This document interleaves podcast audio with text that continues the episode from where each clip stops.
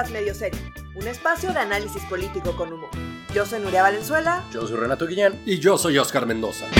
Comenzamos. Hoy vamos a hablar de la iniciativa de revocación de mandato y consulta popular, de Bonilla y su consulta popular, de las facturas falsas, de la renuncia de Deschamps y de las balaceras por todo el país en esta semana. Ha sido una semana particularmente interesante y violenta. Este, yo quiero empezar con, pues yo creo que con la revocación de mandato, porque muchas, mucha gente estuvo diciendo, solo en Venezuela hay revocación de mandato también, y pues como que, bueno, primero, ¿qué importa? Y segundo, no es cierto, ¿no? O sea, no, hay en Estados Unidos, hay en Perú, hay en Suiza, ¿no? No van a decir como, ay, ¿por qué se siguen las ideas de Suiza? ¿No? O sea, explíquenos, por favor. Pues mira, esta semana se aprobó en el Senado una iniciativa que venía de diputados. ¿Se acuerdan eh, que Andrés Manuel lleva diciendo pues, durante bastante tiempo que debe haber revocación del de mandato y que debe aplicar para el presidente de la República? Eso quiere decir que se le pregunta a la gente que si quiere o no quiere que el presidente de la República pueda seguir, en el encargo y cumplir sus seis años o no. Ok. Pues dirías, ah, esto va a ser Venezuela, como tú dices, pero no, no, no, no, no.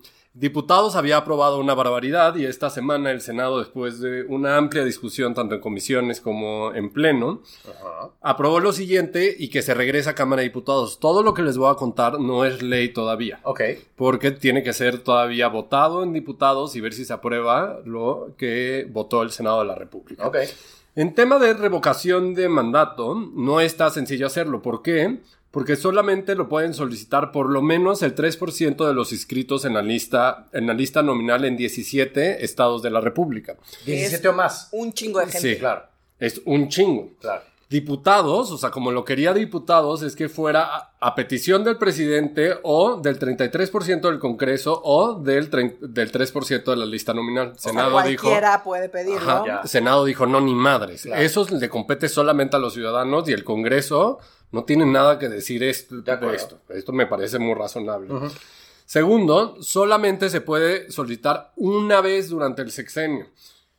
y es durante los tres meses posteriores a la conclusión del tercer año del periodo constitucional. Eh, para Andrés Manuel, en caso de que se solicitara el, 3% de la lista nominal, sería que se tendrían que recabar las firmas durante el mes de noviembre este, de 2021. Después de las elecciones. Después de las elecciones, es terminando los tres años. Ok. Y la votación sería el siguiente, el siguiente domingo a los 90 días posteriores a la convocatoria. Porque diputados lo que quería es que fuera el mismo día de la elección intermedia, lo que acabas de decir, es, Exacto, esto es importante. Voy a hacer aquí un paréntesis súper rápido, porque una de las críticas más importantes al tema de revocación de mandato es que AMLO lo estaba utilizando como una estrategia para volver a estar en campaña. Ok. Entonces iba a estar en su campaña de, de ay, este no, y no solo no Me, no me revoquen, ¿no? Y eso lo que, lo que provoca no es, tanto, no es tanto para AMLO, sino el empuje que tiene eso para las elecciones intermedias. Ya, que es lo que se conoce como efecto arrastre. Ajá, es el efecto arrastre. Entonces recordemos que em, no es lo mismo que los diputados vayan solitos a hacer campaña a sus distritos, a que tengan el respaldo directo de, un López Obrador en campaña. Que si en algo se siente cómodo López Obrador es estando en campaña. no es que como grite pretexto para estar en campaña, ¿no? Exacto, bueno, pero, pero como ya es presidente, ahora sí necesita un pretexto. Entonces, poder estar en campaña durante las elecciones intermedias hubiera ayudado muchísimo a los diputados de Morena a mm. obtener mejores y resultados. Y eso con justa razón, toda la oposición decía, esto sí es una mamada. Y sí es, la verdad, sí es, sí, es. Y Andrés Manuel decía, no es cierto, porque es el poder democrático de la gente que va a decidir. Entonces dijeron, va, pues acá tienes tu poder democrático, nomás que después de las elecciones, claro. Entonces, pues sí. Y le siguieron metiendo candados. Es que para que sea válida la revocación del mandato, o sea, como el día que la gente va a decir si quiere o no quiere que siga el presidente, solo puede ser válido si el 40% de las personas inscritas de la lista nominal de los electores votan. De nuevo, es, es un muchísimo, o sea, es... Tomemos en cuenta que... Pues la voluntad del pueblo, ¿puede ser pueblos grandes? Sí, exacto, si quieres tu voluntad del pueblo, pues en serio tiene que haber ahí voluntad del pueblo. Sí. Todo esto lo tiene que organizar el INE, porque recordemos que Andrés Manuel le vale madres el INE y como todas sus consultas las ha hecho una fundación que nadie conoce ni su abuelita. Entonces aquí sí, queda muy claro que es el INE quien convoca, quien verifica las firmas y quien hace todo esto. Cuando, cuando se considera válida esta revocación del, de mandato, se termina en absoluto toda la publicidad gubernamental y solo el INE puede hacer promoción de esta revocación del mandato. Por eso digo que es bien importante el 40%. Y si solo el INE está diciendo en medios de comunicación, recuerden ir a votar este día de agosto, este día de, domingo, este domingo de noviembre o del, del mes Nadie que sea. va a ir a votar. Nadie va a ir a votar, entonces conseguir el 40% está complicado. Claro. Bueno, y en esto sí estuvo cabrón entenderlo. En caso de que la gente decida que sí hay que sacar al presidente y que ya no queremos este presidente, el proceso lo voy a explicar de la manera más sencilla. El presidente de la Cámara de Diputados, se vuelve el presidente provisional por 30 días. ¿Porfirio Muñoz Ledo?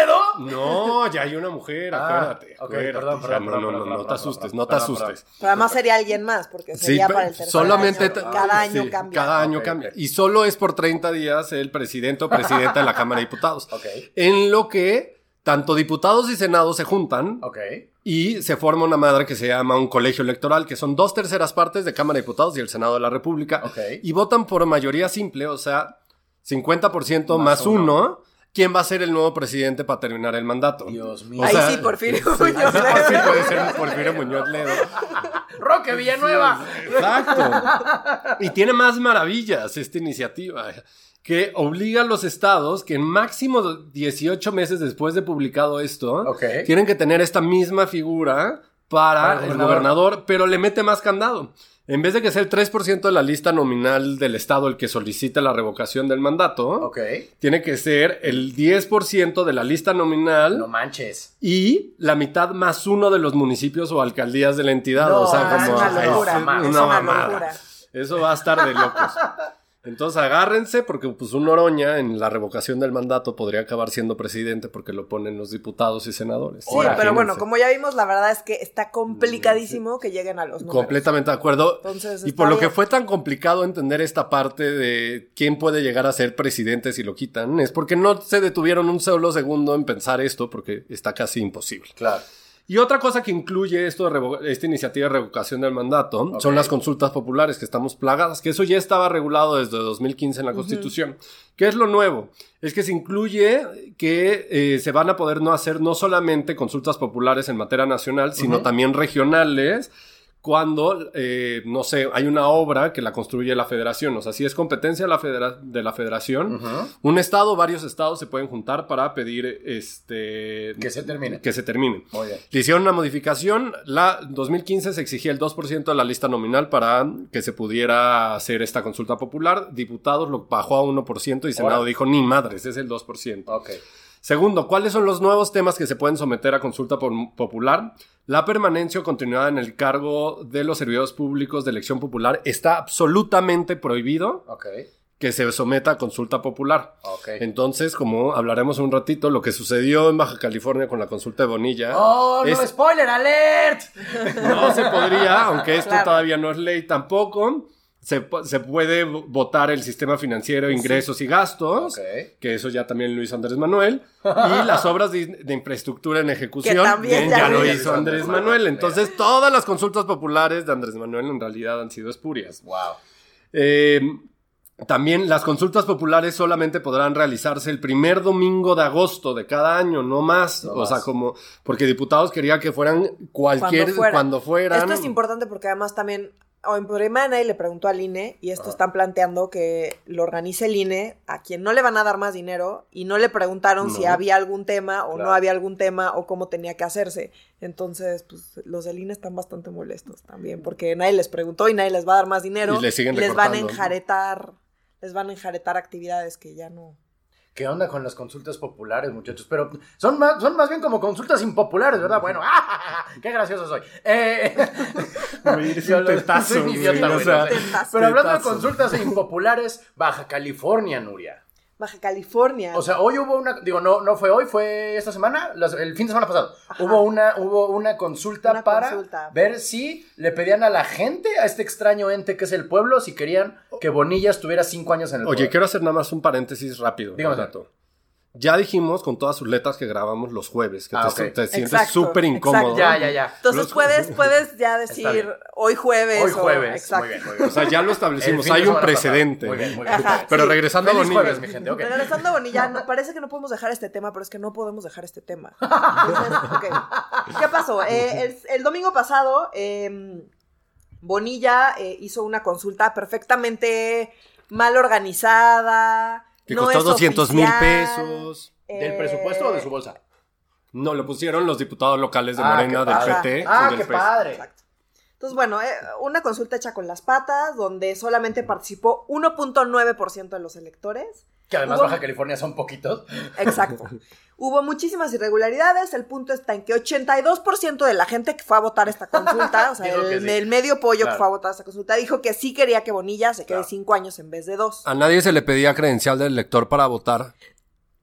No puede ser. Sí, podías votar En cuántas algunos- veces. No, en algunos lados sí. El punto es que los candados no estaban mamada. bien diseñados los candados para que la gente no votara dos veces. Claro. Lo mismo que los Lo mismo de problemas, siempre. lo mismo, de Santa siempre con las- Lucía, lo mismo en el aeropuerto, va. Muy va, parecido, va. exacto, Remix. a las consultas que hizo AMLO antes de, cuando era presidente electo, muy parecido. Muy bien. Entonces, bueno, el INE ya salió a decir que es una farsa, que, que está todo mal, que la consulta no es vinculante, o sea, lo cual quiere Claro. decir que no tiene ningún, Ninguna validez absolutamente ninguna validez, ¿no? Entonces, ¿qué pasa?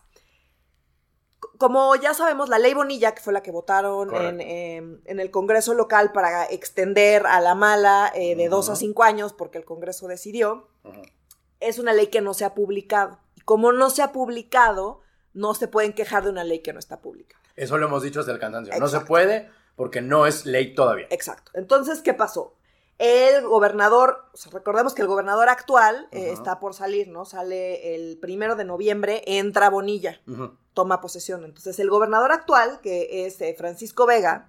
Kiko. dijo, exactamente, Kiko, dijo que este viernes, o sea, mañana, o sea, hoy para ustedes que están escuchando este podcast, em, ya se va a publicar En el diario oficial de la Federación. en el, en el diario de, de Baja California. Ah, perdón, claro, Ajá. claro, claro, porque es local. Entonces, eh, entonces dijo que la va a publicar bajo protesta porque está en contra, pero que le está publicando para que pueda ser impugnada por otros organismos. claro, Entonces, ¿qué se espera?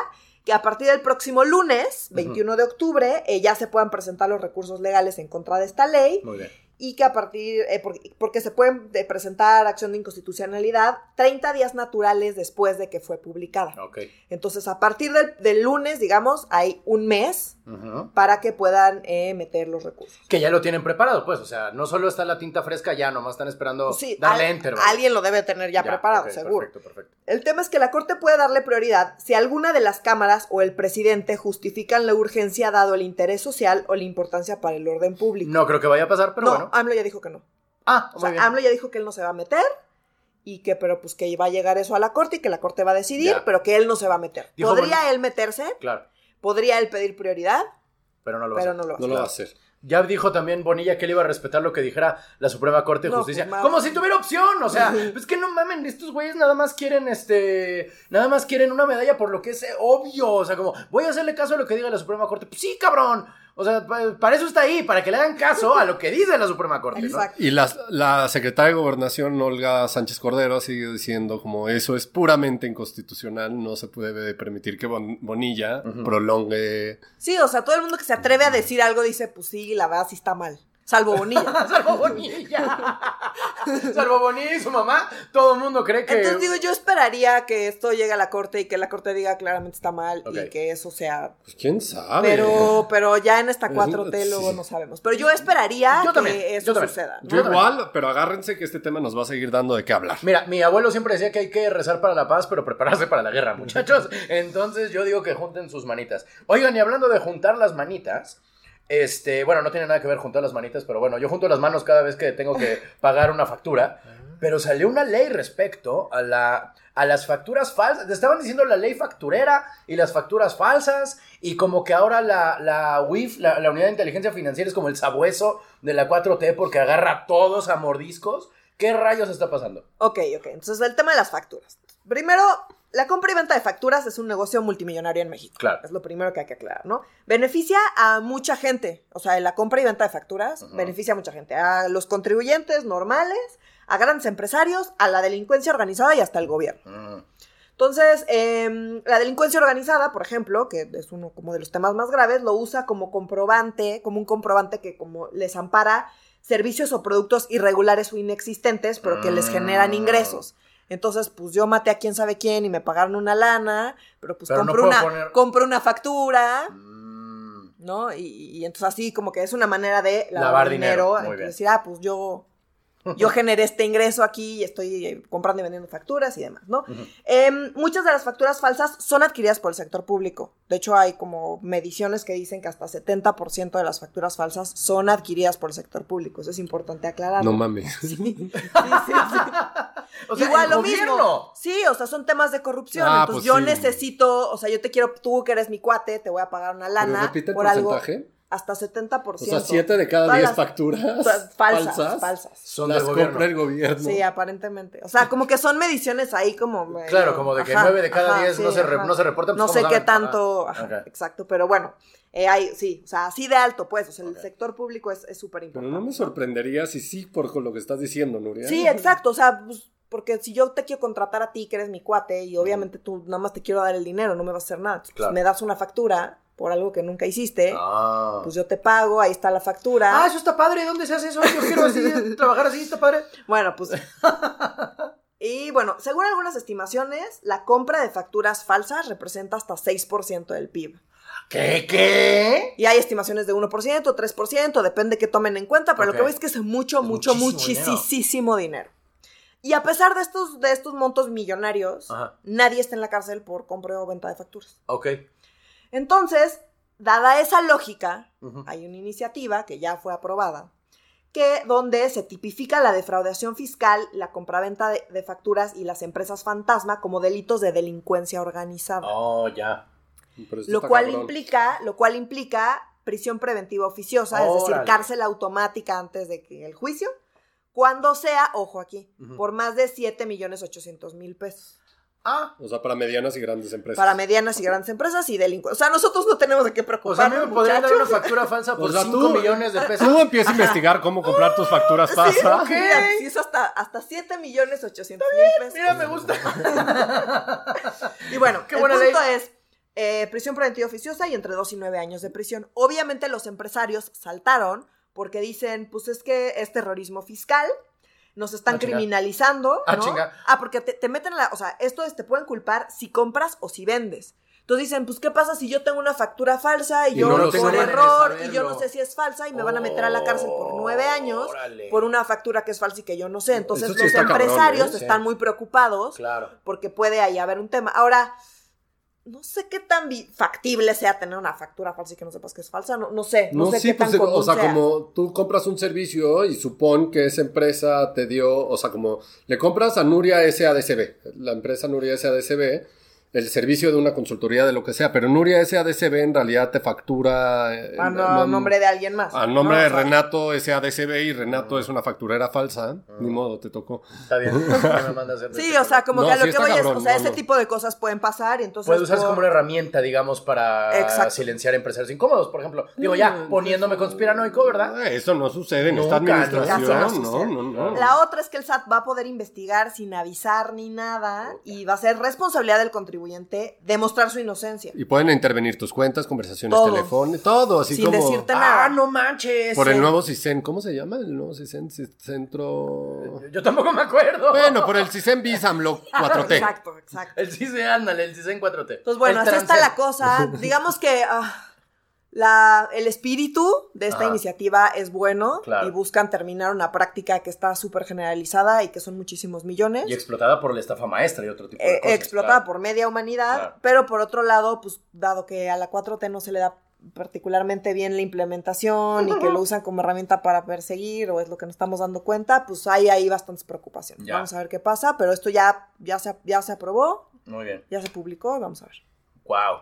Oigan, en noticias que siente que se siente como que pasaron hace siglos, renunció Romero de Champs. Sí, y está relacionado con lo que acaba de decir Nuria. Ah, sí. O sea, la- creo que lo hemos dicho casi todas las semanas, pero la semana pasada... A ver, tiempo, tiempo. Recordemos quién es Romero, Romero de Champs. Es el líder, el líder, Ex líder. el ex líder del sindicato petrolero. Correcto. O sea, de petróleos mexicano. Famoso por presumir casas, relojes, sus hijas de sus viaje. hijas en helicópteros Sí. y Miami y todo el- Sí, sí, toda la jalada.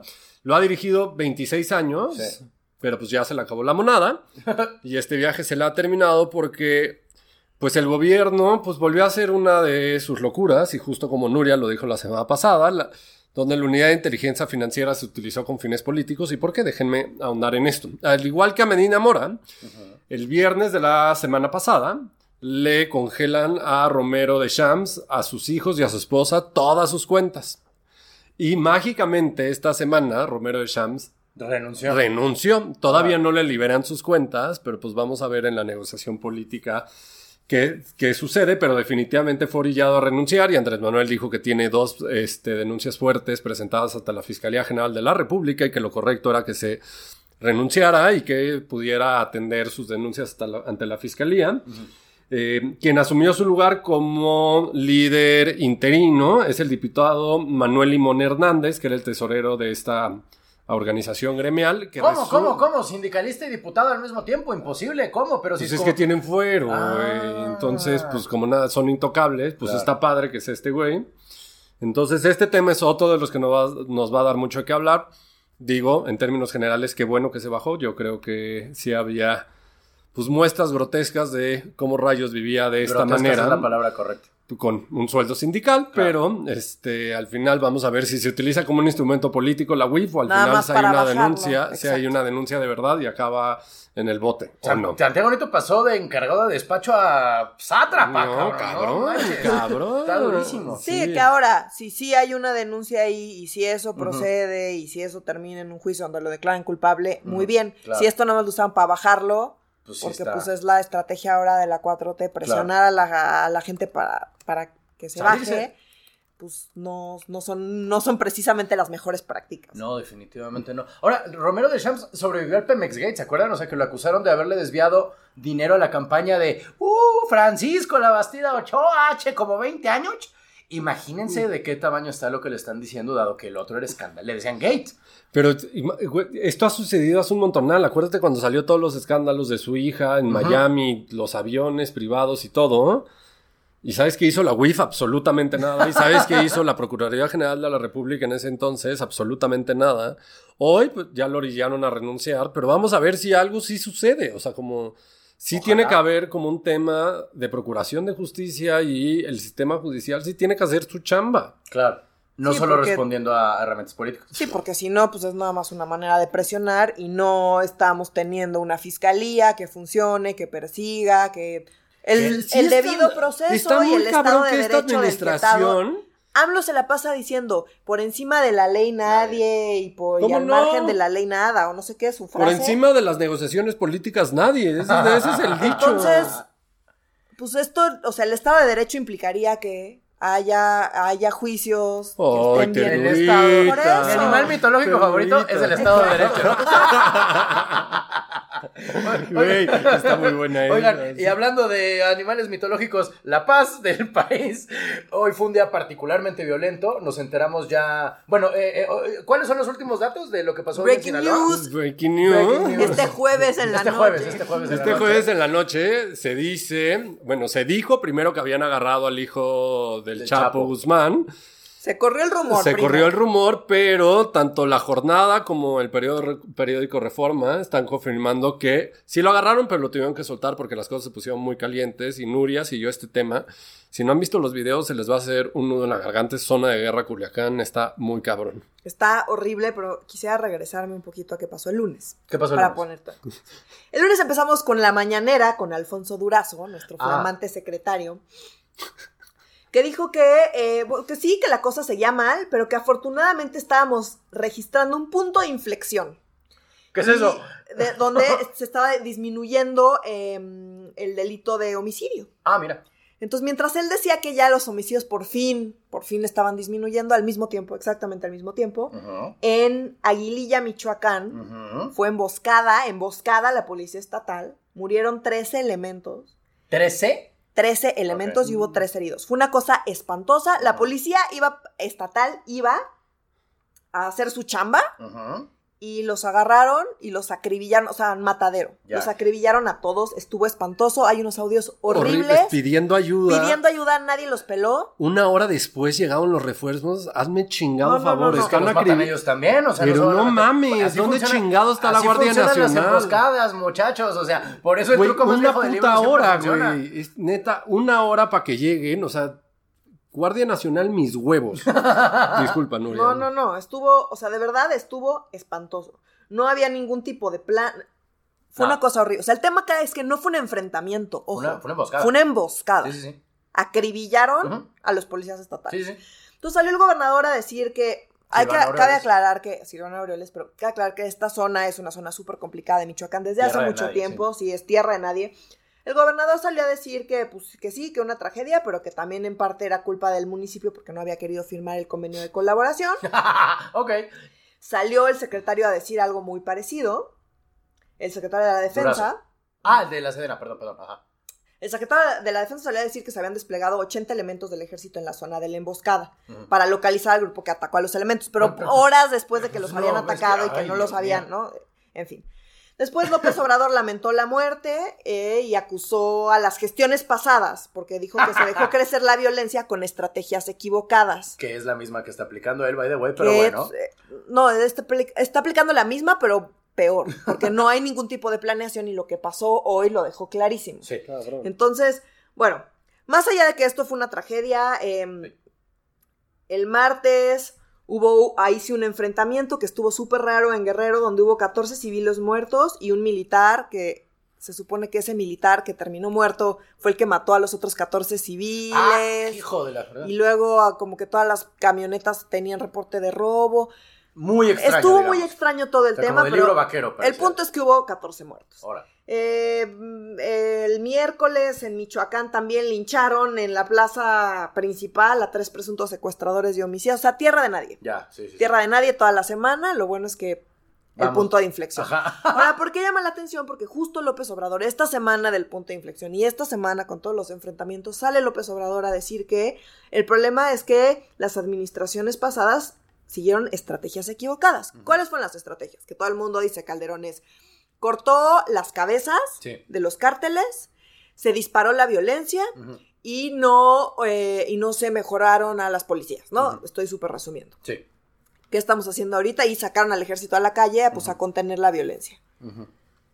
Lo que tenemos ahorita es eh, exactamente al ejército en la calle, Sí. que es la Guardia Nacional, que pues, es el ejército. Sí, ¿es la- el ejército? es el ejército. Con sombrero nuevo nomás. Pues sí, con sombrero nuevo. Mm, tené- están, lo que hicieron hoy fue intentar capturar. No, capturar y luego mejor No, soltar. no, no, no, fue sin querer. fue Sin querer. A ver, Ajá, es que número uno. esto es increíble. Increíble. Sal- salió Es primero. como vamos caminando así. ¡Mira, hijo del mira! Chapo! ¡Ay, ¿por qué no entramos a ¿Por qué esa no vivienda? ¿Por qué no agarramos a la cabeza acá del cártel y pues y vemos qué pasa? O sea, como no queda claro qué pasó. El punto es, si no es posible que la Guardia Nacional no tenga la inteligencia de saber en todo momento en dónde están hijo- los hijos del Chapo. Claro. Como que tienen que saberlo. Entonces, una de dos, o, o no tienen la inteligencia, o sí tienen la inteligencia y pues se les hizo fácil, les lo cual fácil. quiere decir que no tienen una estrategia, Yo que es todavía más grave. fácil. Entonces entraron, esto pasó a las 3 de la tarde. Sí, sí, sí. Hasta las 9 de la noche salió el secretario a decir algo que nadie entendió. Sí, tuvimos que porque salió a decir como, iban pasando leo, yo- 30 elementos de la Guardia Nacional. Y luego los atacaron de una casa. Y luego Ajá. entraron a la casa y en la casa había cuatro personas. Sí. Y esas cuatro personas, uno era el hijo del Chapo. Sí. Y después dice, y luego se puso fea la cosa y decidimos... Tomamos la decisión de trasladarnos a la ciudad de Culiacán para conducir. No, no, no. Ah, no, perdóname, perdóname. Eh, acordamos suspender dichas acciones. Y ¿Qué acciones? ¿Cuáles? ¿Cuáles? A ver. cómo. Ah, porque decía, en un operativo, o sea, de rutina. O sea, no, no, no iban a detener No. al hijo del Chapo. Entonces, si tú vas pasando, si no tenían ningún plan, pues qué era lo que tenían que abandonar. Sí. Y pues lo abandonaron a él. Pero lo que abandonaron fue al hijo del Chapo, que ya habían detenido, se colaron las fotos. No dijeron que lo habían soltado, pero no dijeron que no lo habían soltado. No dijeron que lo habían detenido. O sea, exacto, como Sí. que. Y después salió ya, se coló, ahorita ya está en todos los periódicos que pues siempre sí lo soltaron porque se puso, no se puso fea, se puso horrible la cosa. Soltaron a 20 reos del penal. Sí, sí, sí. Se armó O sea, de película de Hollywood esto. O sea, como... una balacera todo el día porque a alguien se le ocurrió que era buena idea agarrar al hijo del Chapo así al Chile. Así al chile. O sea, y esto demuestra la falta de Estado que hay. No, no me hablo de tu figura mitológica, sino... Ah. O sea, no existe el Estado en- a nivel estatal en Sinaloa, a nivel federal. No tienen la más remota idea de qué está No, sucediendo. no tienen, o sea, porque además esto fue la Guardia Nacional. Acá ya no le puedes echar la culpa como en Michoacán, no, pues es que la policía estatal y los municipales. Y que no firmaron el qué, Y el acuerdo. convenio de colaboración. Esto era la Guardia La Guardia Nacional. La. Guardia Nacional Decidió. decidió agarrar primero al hijo del Chapo así nomás porque pues, se les hizo cotorro. Eso no me parece. Vamos a ver mañana en la, mañana en la mañana. en la mañanera a las 6 de la mañana que ya anunciaron. Va a estar súper bueno. Hay que, verla, Sí, hay que verla. sin fast forward ni modo. O sea, como esta sí tiene que ser al ritmo López Obrador. Ay, Vamos a ver qué justificación me dan. lleva la O sea, como, chingada. Pero ¿cómo? como que, ¿qué se imaginan que diga mañana a las 6 de la mañana? Pues es que yo no Pues lo que ya dijeron, que pues, se puso fea la cosa y hubo que soltarlo. Pero con qué cara va a decir preferimos soltarlo. O sea, Pues con la cara de, de por qué lo agarraste en primer Ah, lugar. Como a quién se le ocurre decir, ah, pues acá somos 30. O sea, les acaban de matar a 15 en una emboscada. De la policía, o sea, de la en- policía local, les mataron a 15. eh, Y luego tú llegas con 30, ¿quieres sacar al Chapo de de Culiacán? Culiacán, güey. Sí, no, es una locura. es una absoluta locura. ¿A quién, ¿A quién se le ocurre? Y deberían tener protocolos. Deberían tener primero identificado perfectamente dónde está ese güey. Eso Deberían tener protocolos. Sí. Deberían saber a quién se agarrar, a quién no agarrar, con quién se meterse, con quién no meterse y cuándo y cómo y dónde. Claro. Oigan, pero ni la, la, la captura de la última, de la última captura del Chapo Guzmán. Hubo tanto enfrentamiento en el estado, o sea, como al final lo agarraron. Pues porque era un operativo que estaba planeado para agarrar al Chapo. Esto Sí. no es un operativo que estaba planeado para agarrar al. Chapo, eran unos güeyes de la Guardia Nacional con un chingo de capacitación que iban pasando y dijeron, es nuestro momento. ¿Sabes cuál es mi teoría? Se, se- se- se subieron al ladrillo de somos la Guardia Nacional, somos todopoderosos. A huevo que tenemos la autoridad suficiente para agarrar al hijo del Chapo y le salió literalmente el tiro por la culata. Una cagada más de la Guardia Nacional, nuestros salvadores, Sí. agárrense. Se los dijimos. No podemos decir que no se los dijimos. A mí neta. también lo que me preocupa es que AMLO le sigue echando la culpa a los gobiernos anteriores. Bueno, y claro, ya para, pero sí, pero ya lleva un año. Y era para que viéramos por lo menos cuál es, esboza, por lo menos esbozada su estrategia. Es que es la misma. Y sigamos con abrazos y no balazos. Es la misma, pero sin planeación y claramente sin protocolos o, y o sin inteligencia. Ni, ni, ni, ni política ni real. En fin, pues ya veremos mañana a, a las 6 de la... o hoy cuando escuchen esto, seguramente ya va pasado la, La mañanera. la mañanera. Por lo pronto, seguiremos eh, pendientes de, la nos- de las noticias que sigan, pero es momento de que debemos despedirnos. Por favor, ya saben, eh, compártanos con sus amigos, con sus enemigos si no les gustó. Suscríbanse, síganos en nuestras redes sociales que son... En Twitter nos pueden encontrar como medio-serio. Y en Facebook estamos como arroba medio serio MX. Perfecto. Entonces, para Medio Serio, yo soy Renato Guillén. Yo soy Nuria Valenzuela. Y yo soy Oscar Mendoza. Adiós. Adiós. La próxima semana.